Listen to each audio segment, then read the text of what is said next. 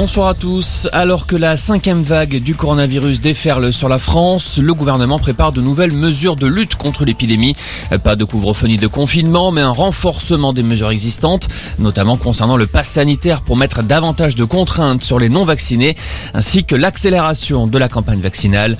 Un renforcement des mesures bien plus que nécessaire aujourd'hui, selon le docteur Jean-Paul Ortiz, président de la Confédération des syndicats médicaux français. Aujourd'hui, il faut que collectivement et individuellement, on fasse un tour de vis, si j'ose dire, dans nos attitudes. Euh, L'heure n'est plus à s'embrasser, à se serrer la main. Euh, il faut se checker, euh, voilà, malheureusement, mais c'est comme ça. Et j'espère que en augmentant cette dose de rappel le plus rapidement possible et en élargissant les indications, nous pourrons passer des fêtes de Noël pas tout à fait dans des conditions habituelles et normales, mais en tout cas que ça va pas trop les fêtes de Noël. Rappelons nous le Noël de l'an dernier hein, et toutes les restrictions qu'il y avait.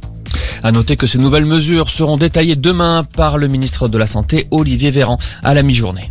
Un nouveau drame impliquant des migrants, plus de 20 morts dans le naufrage d'une embarcation au large de Calais. Les victimes tentaient de traverser la Manche pour atteindre le Royaume-Uni. Le ministre de l'Intérieur, Gérald Darmanin, se rend sur place ce soir.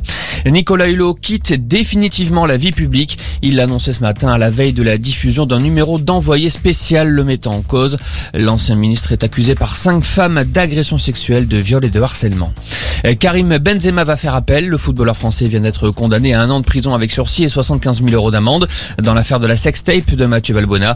Le joueur de l'équipe de France a été reconnu coupable de complicité, de tentative de chantage. Et puis il y a du foot ce soir avec la suite de la cinquième journée de la Ligue des Champions. Le PSG se déplace à Manchester City, coup d'envoi à 21h. Voilà pour l'essentiel de l'info. Passez une excellente soirée.